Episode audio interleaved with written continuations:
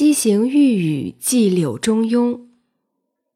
日落众山昏，萧萧暮雨烦。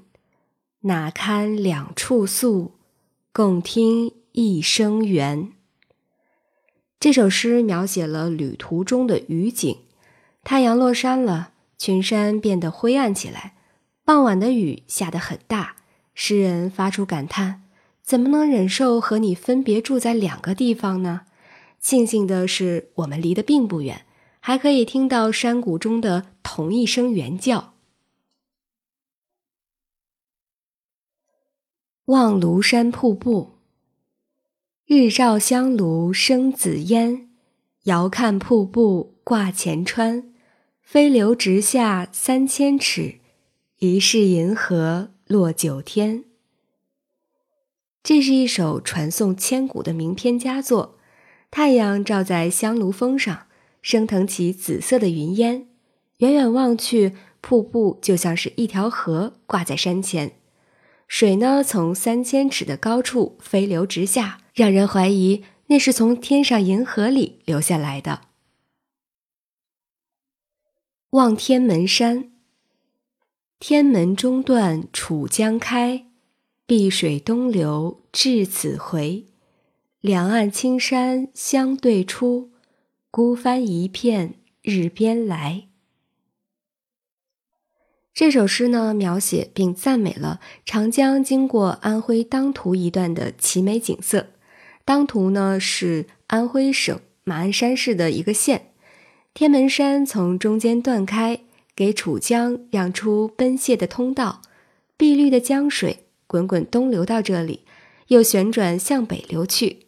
两岸青山相对峙，双峰耸立，在天水相接之处，一叶孤舟沐浴着灿烂的阳光，从天边飘来。早发白帝城，朝辞白帝彩云间，千里江陵。一日还，两岸猿声啼不住，轻舟已过万重山。这首诗呢，是公认的古代山水绝句中最优秀的篇章。清晨辞别彩云里的白帝城，一天的时间就到达了千里之外的江陵。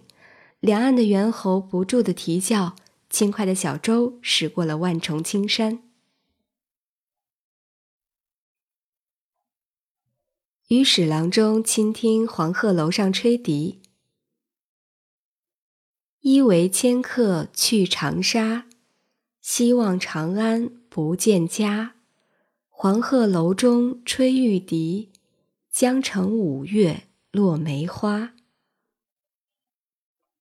这首诗写游黄鹤楼听笛，抒发了诗人的迁浙之感和去国之情。诗人感慨。自己竟成了像贾谊那样的迁客，要被流放到荒僻的地方去。登楼希望看不见长安，不免呢就感到惆怅。在黄鹤楼上听到悠扬的笛声，正吹奏着梅花落的乐曲。江城五月，正值初夏暖热，可联想到梅花，不免使人凛然生寒。大林寺桃花。人间四月芳菲尽，山寺桃花始盛开。长恨春归无觅处，不知转入此中来。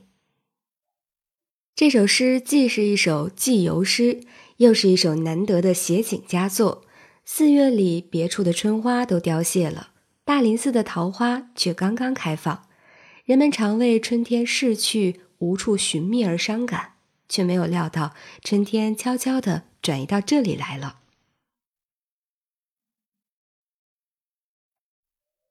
白云泉，天平山上白云泉，云自无心水自闲，何必奔冲山下去？更添波浪向人间。这首诗的线条十分明快。白云泉天平山上，这里白云随风飘荡，舒卷自如，泉水淙淙潺流，从容自得。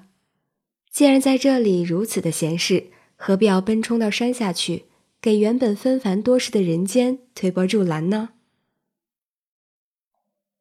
春夜，霜草苍苍，虫切切，村南村北行人绝。独出门前望野田，月明荞麦花如雪。这首诗描绘了乡村夜晚的景色。